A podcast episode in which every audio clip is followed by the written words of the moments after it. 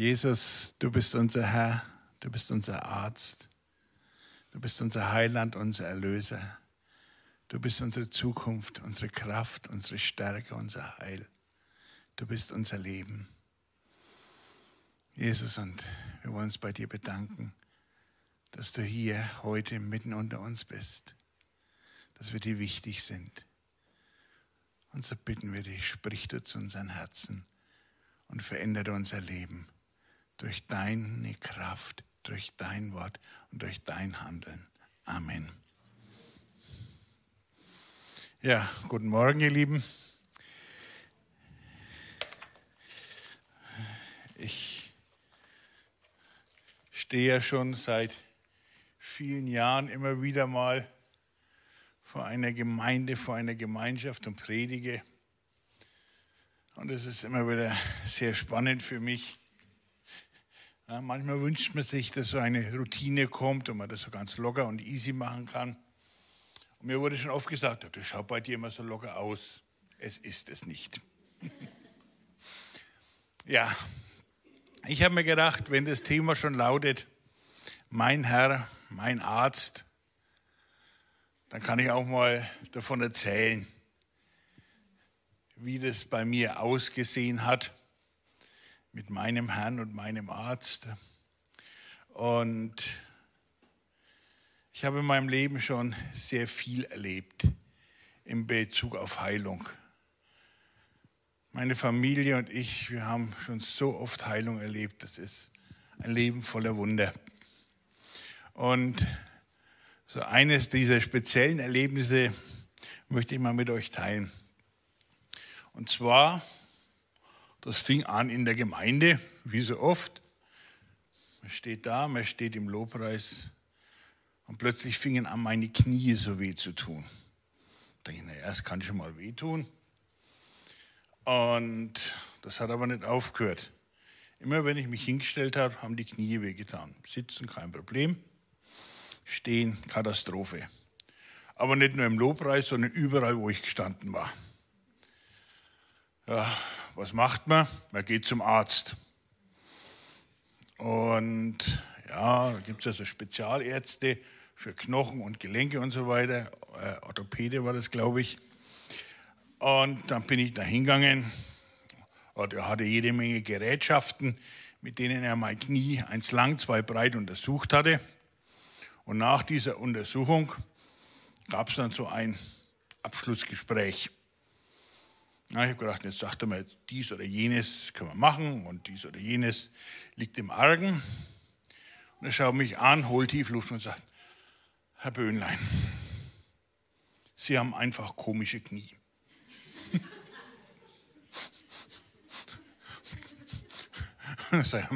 Tja, was mache ich jetzt mit dieser Aussage?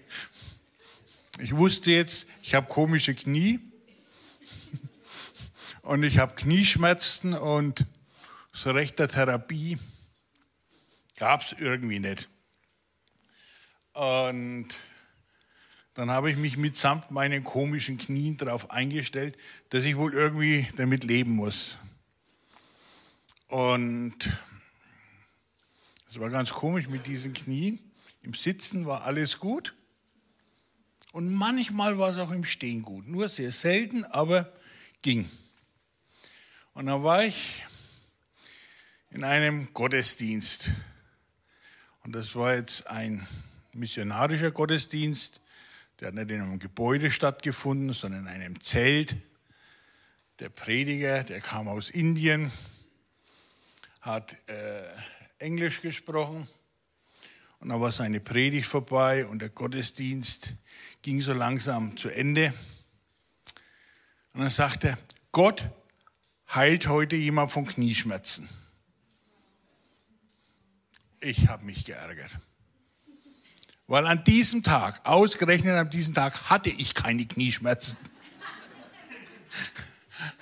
Alles war gut. Ich habe gedacht, naja, wenn Gott jemand von Knieschmerzen heilt, dann muss der ja auch Knieschmerzen haben. Ich habe momentan keine. Also war ich in meinem Denken aus der Sache raus. Ja, Gottesdienst ging zu Ende, es sind andere Gottesdienste noch gefolgt. Und so nach vier Wochen ist mir plötzlich aufgefallen, du hattest seit vier Wochen keine Knieschmerzen mehr. Seit diesem Gottesdienst waren die weg. Und da habe ich so überlegt und habe das immer wieder mal ausprobiert. Sind tatsächlich weg, funktioniert alles. Und so muss ich sagen, seit über 60 Jahren leisten meine komischen Knie mir gute Dienste. Und Gott hat die einfach angerührt und hat die geheilt. Und das macht er immer wieder. Immer und immer wieder. So, jetzt muss ich so langsam mit der Predigt anfangen, sonst werden wir nicht fertig. Ich hatte vor ein paar Wochen hier in dieser Gemeinde ein lustiges Erlebnis. Kam eine Dame zu mir, fragte mich, gibt es in dieser Gemeinde einen Peter? Ich sage, ja, was ein Peter meinst du jetzt? Na, an Peter. So, ja, was ein Peter?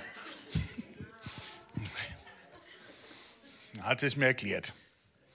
Einen, der wo, wenn er betet, meistens erhört wird.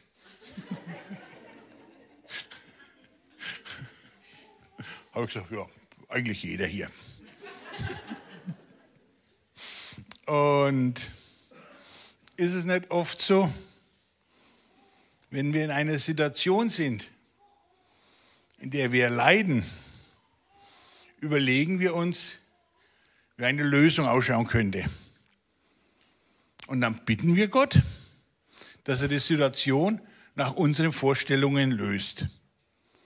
Und da sind wir ja durchaus in guter Gesellschaft. Auch ein Paulus hat es nicht anders gemacht. Und genauso ist aber unser Denken auch im Bereich Heilung. Stell dir mal vor, es kommt jemand zu dir und sagt dir, bet doch mal für mich. Ich habe seit Wochen immer so starke Kopfschmerzen. Und du überlegst, hm, starke Kopfschmerzen, was wäre denn da eine Verbesserung der Situation? Logisch, wenn die Kopfschmerzen weg wären. Und du fängst an zu beten und betest, dass die Person keine Kopfschmerzen mehr hat. Es passiert nichts. Dann betest du lauter und energischer. Es passiert nichts. Du gehst vielleicht an deinen Lieblingsgebetsort und betest. Und es passiert nichts. Und dann nimmst du die Bibel und fängst an zu studieren. Sagst, was sagt denn die Bibel in Bezug auf Schmerzen, auf Kopfschmerzen? Und du findest diese Bibelstelle in Jesaja 53, Vers 4. Fürwahr er trug unsere Krankheit und lud auf sich unsere Schmerzen. Wir aber hielten ihn für den, der geplagt und vor Gott geschlagen und gemartert wäre. Fürwahr, er trug unsere Krankheit und lud auf sich unsere Schmerzen. Sollte doch eigentlich bedeuten, dass wenn du für betest, dass Schmerzen verschwinden, dass die verschwinden müssten. Jesus hat die ja getragen. Und du glaubst dran und bist überzeugt davon, dass Jesus, der die alle, der die ganzen Schmerzen getragen hat, auch die Kopfschmerzen getragen hat. Aber die gehen einfach nicht weg. Und du machst dir so deine Gedanken. Stimmt es nicht mehr, was in der Bibel steht? Warum gibt es keine Übereinstimmung zwischen dem, was ich lese und was ich erfahre.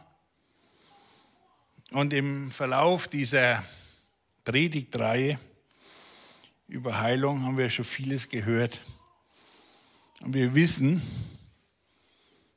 dass es auf die Frage, warum tut sich da nichts für uns Erfahrbares, nicht immer eine Antwort gibt. Aber in manchen Fällen gibt es doch eine Antwort. Die Antwort, die ist nicht allgemeingültig, die ist nicht immer anzuwenden, aber in manchen Fällen passt sie doch. Und davon will ich heute mal erzählen. Wie das bei mir so ist, muss ich dazu ein bisschen ausholen. Wie der ein oder andere weiß, ich bin ja Techniker und ich gehe viele Sachen in meinem Leben technisch an. Und eine Quelle des Wissens, finde ich, ist Wikipedia. Ich lese das sehr gern drin. Und äh, habe ich jetzt auch gelesen über Krankheit. Das ist ganz erstaunlich, was Wikipedia über Krankheit schreibt. Weiß jemand von euch, was Krankheit ist? Hallo?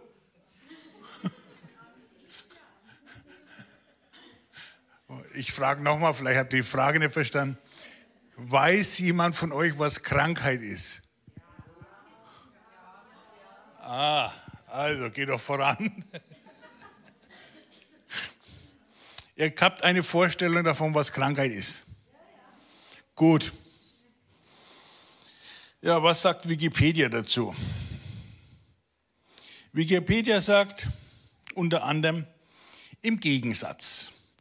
Zur Begriffsbestimmung pragmatischer Art gibt es jedoch keine allgemeingültige naturwissenschaftliche Definition von Krankheit.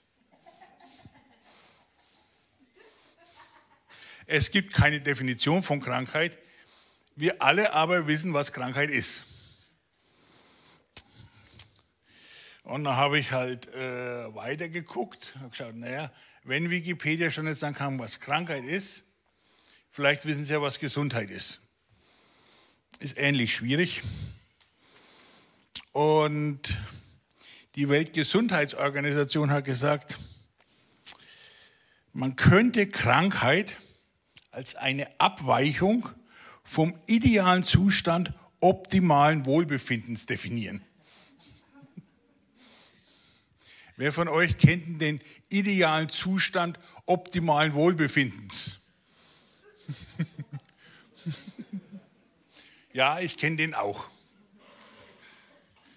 Wenn ich so früh kurz vorm Aufstehen, Aufstehen so warm und wohlig unter meiner Decke liege, sage, das kommt diesem Zustand schon sehr nahe.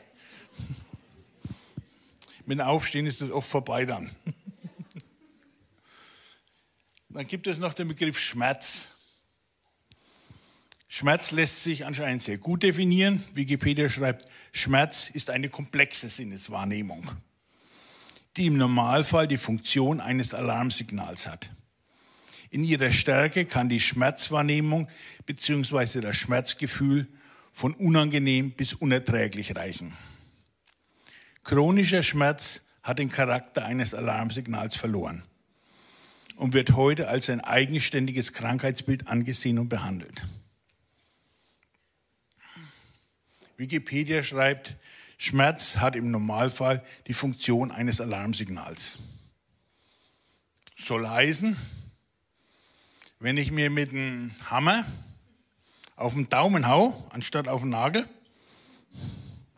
bringt mich der Schmerz dazu, erstmal diese Tätigkeit zu unterbrechen, nicht wild weiter zu hämmern, sondern mir zu überlegen, wie gehe ich weiter vor. Nehme ich den Daumen etwas weiter weg vom Nagel, überlege mir irgendwie so eine Nagelhilfe, was auch immer. Aber ich will erst einmal diese Tätigkeit unterbrechen, die mir Schmerzen bringt. Und bei der Geschichte mit dem Hammer und dem Daumen wissen wir ja ganz genau, was die Ursache von Schmerz ist. Aber oft ist es ja so, dass wir die Ursache von Krankheit oder Schmerz nicht kennen. Und auch der beste Arzt kann sie nicht rausfinden. Das sagt dann vielleicht, na, sie haben halt komische Knie. Und wenn wir dann das Beten anfangen, dann beten wir ja oft nicht dafür, dass die Ursache von Krankheit oder Schmerz verschwindet, sondern wir haben uns im Kopf ja was zurückgelegt, wie das ausschauen müsste. Und wir würden gern haben, dass die Folge dieser Ursache verschwindet. Hm? Und ihr kennt es vielleicht alle. Ich hatte mal einen Stein im Schuh und bin damit gelaufen. Und es hat furchtbar gedrückt und geschmerzt. Und dann will man auch nicht unbedingt gleich Pause machen, sondern das geht schon, das geht schon. Und irgendwann hält man doch an, nimmt dieses Steinchen aus dem Schuh raus und läuft weiter und siehe da, es geht deutlich einfacher, unbeschwerter und schmerzfreier. Warum? Die Ursache wurde beseitigt. Und so ist es auch beim Beten für Heilung, für Schmerzfreiheit. Es ist gut, wenn wir für die Ursache beten und nicht für die Auswirkung.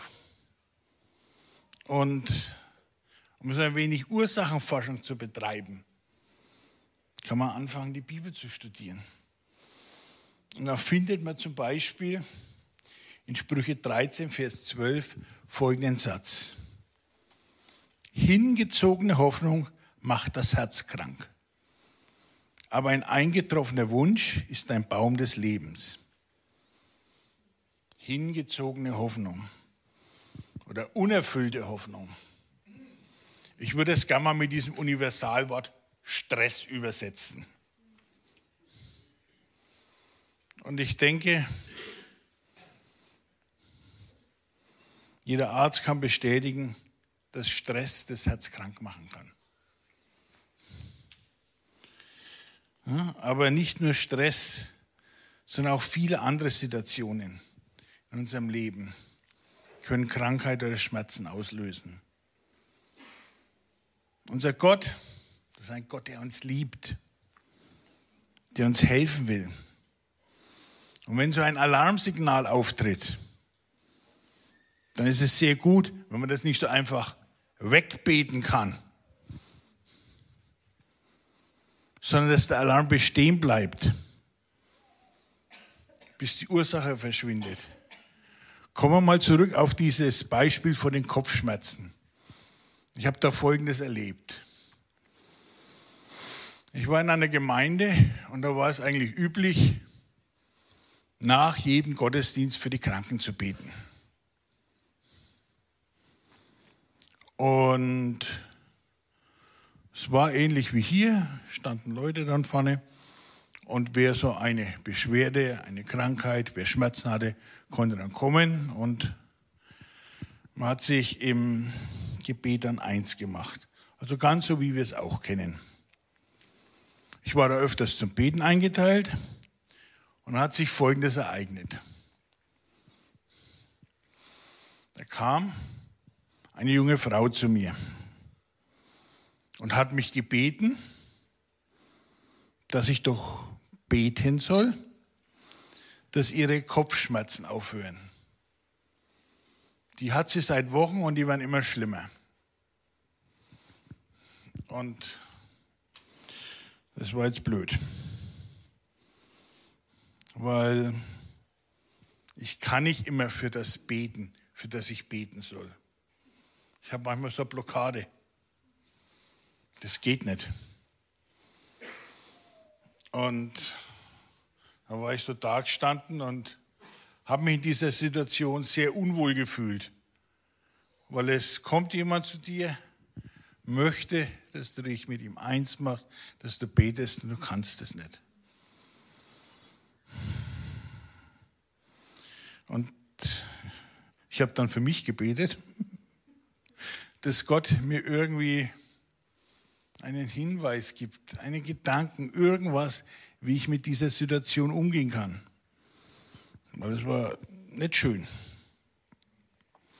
Und da war dann plötzlich so ein Gedanke da und hat sich in mir festgesetzt. Und dann habe ich die junge Frau gefragt, ob sie mit irgendjemand im Streit leben würde. Und was habe ich zur Antwort bekommen? Woher kennst du meinen Großvater? Woher kennst du meinen Großvater? Ich probiere, ob das nochmal funktioniert. Woher kennst du meinen Großvater?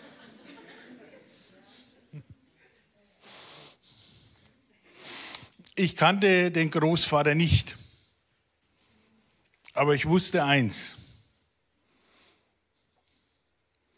Wenn das Verhältnis zwischen Enkelin und Großvater wieder in Ordnung ist, dann sind auch die Kopfschmerzen weg. Diese Kopfschmerzen waren ein Alarmsignal. Da war was im Argen. Das hatte mit dem Kopf selber nichts zu tun. Das hatte mit der Beziehung zu tun. Und das kommt öfters vor.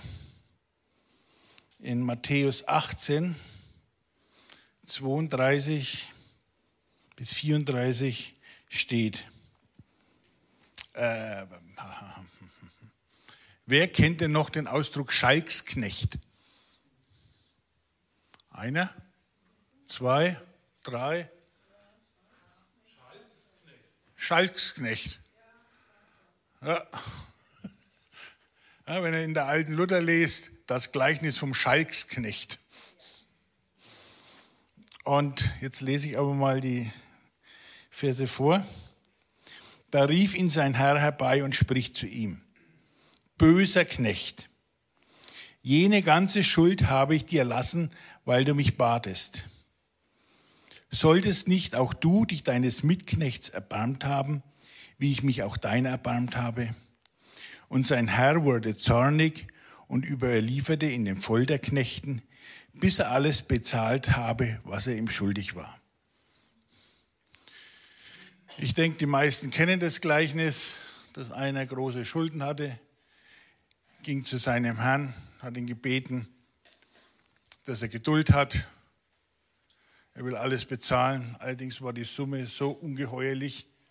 Ja, also hat man so ein schlauer Mensch ausgerechnet, dass er circa 400.000 Jahre hätte arbeiten müssen, um die Schuld zu bezahlen. Äh, und der Herr hat gesagt, sei es drum, ich erlasse dir die Schuld. Und dann findet er einen, der ihm ein paar tausend Euro schuldet und lässt ihn wegen dieser Schuld ins Gefängnis werfen.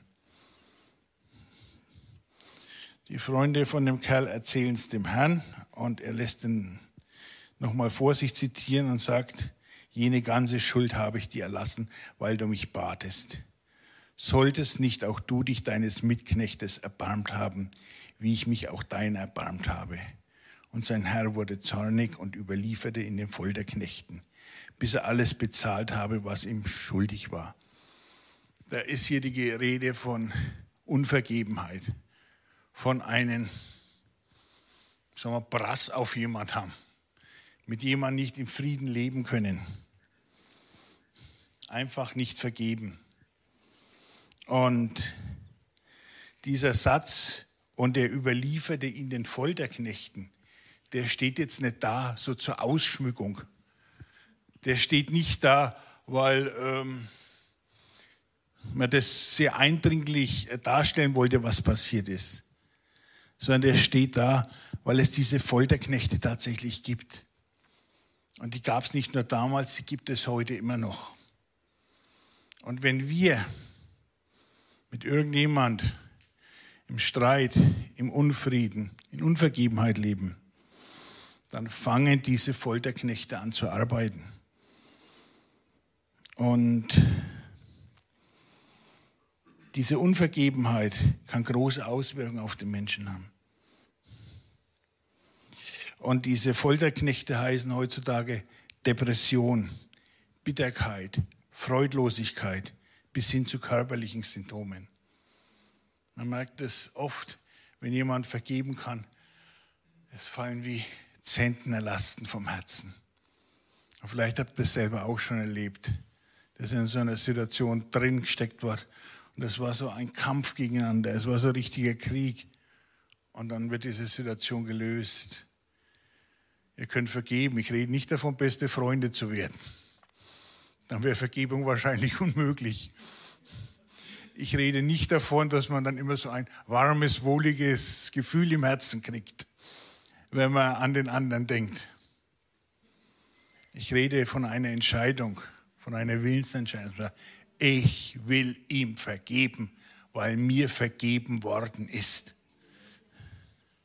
Und dann wird diesen Folterknechten die Grundlage für ihre Arbeit entzogen. Dann können Depressionen verschwinden. Dann können Bitterkeit und Freudlosigkeiten verschwinden. Dann können die körperlichen Symptome verschwinden. Die Grundlage wurde den Folterknechten entzogen. Und nochmal so ein Beispiel von Ursache und Wirkung, wie es bei mir im Leben mal war. Und nach den Knieschmerzen hatte ich lange Zeit nichts. Und irgendwann kamen Rückenschmerzen. Ja, wer schon mal Rückenschmerzen gehabt hat, weiß, das ist nichts, was man braucht. Und die hatten auch so die Tendenz, nicht besser zu werden, sondern schlimmer zu werden. Und ich war damals in einem Hauskreis und wir haben da auch viel gebetet. Und da habe ich gedacht, naja, lässt du mal für deine, nee, oder gegen deine Rückenschmerzen beten, dass die verschwinden. Und ich habe da auch schon Vorstellungen gehabt, wie das so ablaufen könnte. Ich tue also kund, dass ich die Rückenschmerzen gern äh, loshaben möchte. Und dann steht jemand auf, kommt zu mir, legt mir die Hand auf und sagt so vollmächtig, im Namen Jesu befehle ich diesen Rückenschmerzen zu verschwinden und nie mehr wiederzukommen. Im Namen Jesus sei geheilt und weg sind sie. So war meine Vorstellung. Und das klingt ja auch sehr einfach und das geht ja auch schnell. Und ja, dann stand also tatsächlich jemand auf und kam auf mich zu. Ich, ich weiß schon, wie es weitergeht war auch junger Mensch, hat die Augen geschlossen, hat die Hand auf meine Stirn gelegt und hat nicht gebetet. Stattdessen bekam ich Folgendes zu hören. Christian, du trägst eine große Last. Diese Last ist zu schwer für dich. Lege diese Last ab. Na toll. Und ich habe schon erwähnt, ich bin Techniker. Ich habe das nicht so gesehen mit der großen Last und habe das Diskutieren angefangen. Was das jetzt soll, dass ich da von was so einer Last da die Rede ist. Und die einzige Last, die ich habe, die sind die Rückenschmerzen. Und da sollte man doch bitte schön dafür beten, dass die verschwinden und mir hier keine obstrusen Geschichten von Lasten erzählen, die ich mit mir herumschleppen würde.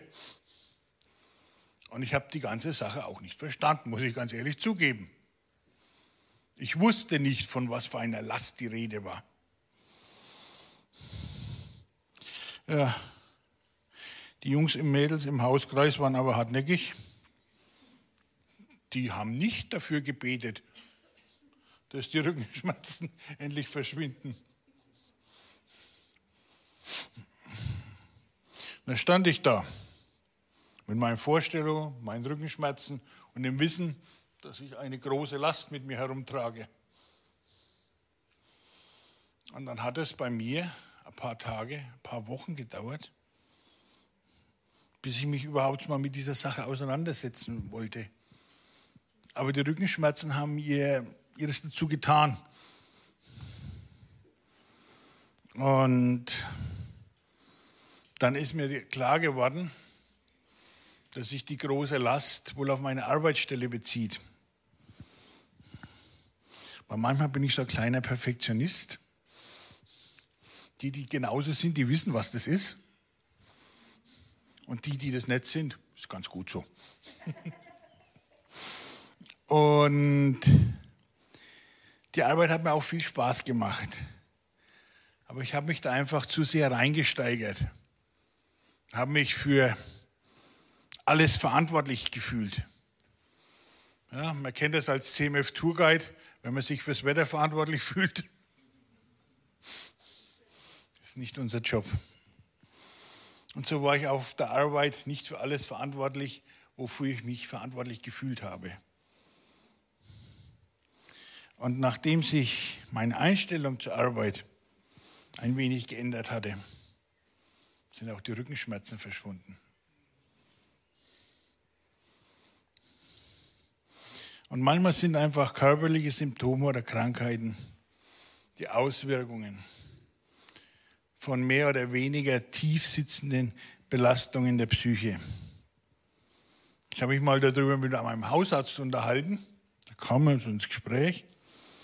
Dann haben wir gesagt, na, er schätzt, dass ein Drittel seiner Patienten oder noch mehr keine körperliche Ursache für ihr Leiden haben. Ich kann das nicht einschätzen. Er kann das vielleicht besser. Hm? Unser Gott liebt uns. Und er heilt heute immer noch. Aber manchmal ist es so, dass wenn Symptome bei uns oder unseren Lieben auftreten, die einfach ein Alarmsignal sind, dann ist manchmal eine andere Vorgehensweise gefragt. Die Ursache muss behoben werden, nicht die Auswirkung. Und dann gibt es so, wie soll ich das sagen, verschiedene Themenkomplexe. Was spricht Gott in meinem Leben? Ihr kennt es, manchmal ist man so sehr in Aktivität, in Arbeit, in Beziehungen eingebunden, dass es uns so richtig schwer fällt, die Stimme Gottes zu hören. Es ist wichtig, dass wir immer wieder mal eine Qualitätszeit mit Gott verbringen. Oft werden dann Dinge zurechtgerückt oder manchmal schickt uns auch jemand über den Weg, der uns auf etwas hinweist und vielleicht so eine kleine Hilfestellung. Wann hattest du das letzte Mal den Eindruck, dass Gott in dein Leben hineingeredet hat und du daraufhin etwas unternommen oder unterlassen hast? Wenn du jetzt lang überlegen musst und sagst, boah, wann war denn das? Lass mal überlegen, 1900. Das ist zu lang. Nimm dir mal so eine Zeit mit Gott. Gott liebt es, mit seinen Kindern zu reden. Und dann der zweite Punkt, so dieses hörende Gebet. Kennt jeder von euch mal so eine Gebetszeit? Man bringt Gott sein Dank, sein Lobpreis, sein Anliegen. Und dann ist diese Gebetszeit vorbei und man ist gut drauf. Also gute Zeit war mit Gott. Und Gott hat eine ganz besondere Gegenwart geschenkt in dieser Gebetszeit. Aber vielleicht hat in dieser Gebetszeit diese Zeit gefehlt, der wir stille werden in der wir hören. Gott ist jetzt niemand, der in unser Leben hineinbrüllt und sagt, oh, hör mal her, ja, was zu sagen. Manchmal ist es notwendig, dass wir uns da Zeit nehmen und auf das Reden Gottes warten. Kann sein, wenn du den Eindruck hast, dass Gott nicht mit dir spricht, dass vielleicht das Zeitfenster zu klein. In der du, mir geht es genauso, oder ich hörbereit sind. Ich habe mir schon manchmal überlegt, warum Gott zu seiner komischen Zeit zu Samuel gesprochen hat, als er im Bett lag, kurz vorm Einschlafen und nicht während der Zeit, als er eh im Dienst war für den Hohenpriester.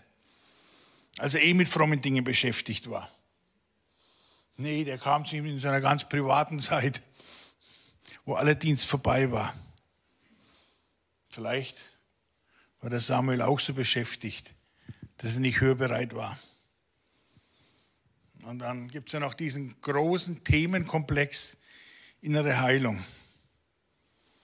Ganz ehrlich, dieser Themenkomplex ist so groß, meines Erachtens sogar noch viel größer als die körperliche Heilung. Ich kann jedem nur empfehlen, sich selber damit zu beschäftigen. Und wenn du spürst, dass du in diesem Bereich Defizite hast, dann beschäftige dich mit diesem Thema. Jesus ist gekommen, um gebrochene Herzen zu heilen. Das macht er immer noch. Er hat damit nicht aufgehört. Ja, und ich kann mir auch gut vorstellen, so wie ich den Alex kenne, dass es vielleicht mal eine Predigtreihe gibt über innere Heilung. Aber was du auf die Schnelle tun kannst, beschäftige dich damit. Und du findest sicherlich ein oder mehrere Worte in der Bibel, die in deine Situation hineinsprechen, die, wie soll ich sagen, anfangen, diese innere Heilung auszulösen. Und das kann oft viel besser sein, als etwas, das von außen an dich herangetragen wird und du sagst, ja, das erscheint mir logisch und nachvollziehbar. Manchmal spricht Gott ganz direkt zu unseren Herzen. Tja, und dann sind wir eigentlich schon ziemlich am Ende der Predigt. Ich wollte immer nur so ein paar Anstöße geben. Und mit so einer Predigt, mit so einem Gottesdienst ist ja wie mit einem Führerschein. Das kommt die Theorie und dann kommt die Praxis. Theorie habt ihr jetzt gehört. Praxis wollen wir jetzt dann reingehen. Und wie auch schon in den letzten zwei Gottesdiensten wollen wir einfach Gebet anbieten. Für Krankheiten, für Symptome, für Beschwerden, dass die aufhören und verschwinden. Und es kann auch sein, dass Gott was zeigt, was die Ursache ist. Es kann auch sein, dass zack, einfach es verschwindet. Ne, wir wollen das wieder so machen wie die letzten zwei Male, dass links und rechts neben der Bühne jemand steht und bereit ist zum Gebet. Das wird mit der Kamera nicht aufgenommen. Die Kameraleute schaffen das, in der Mitte zu bleiben. Und es ist ganz egal, wer da kommt. Und ich glaube, dass die Kraft Gottes hier ist, um zu heilen. Ich glaube, dass unser lebendiger Gott darauf brennt, uns zu begegnen. Und es kommt jetzt nicht darauf an, mit wem du dich eins machst im Gebet. Es kommt darauf an, wie hat Judith letzte Sonntag so gut formuliert, dass du deinem Glauben ein Werk gibst. Dass du dich aufmachst und sagst, ich will das haben. Ich will mich mit jemandem eins machen. Ich will meine Not vor meinen Gott bringen. Und ich wünsche mir, dass das Angebot möglichst viele in Anspruch nehmen. Amen.